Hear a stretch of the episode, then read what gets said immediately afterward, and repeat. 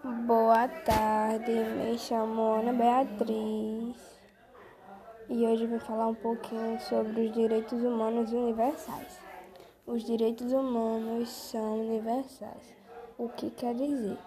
Que são aplicados de forma igual e sem discriminação a todas as pessoas.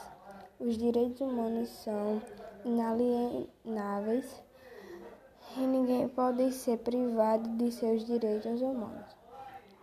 Eles podem ser limitados em situações especificadas. Por exemplo, o direito à liberdade pode ser restringida em uma pessoa.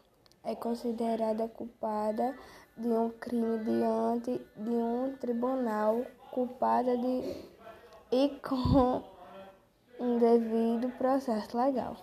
Todos os direitos humanos devem devem, portanto, ser vistos como de igual importância, sendo igualmente essencial respeitar a dignidade e o valor de cada pessoa.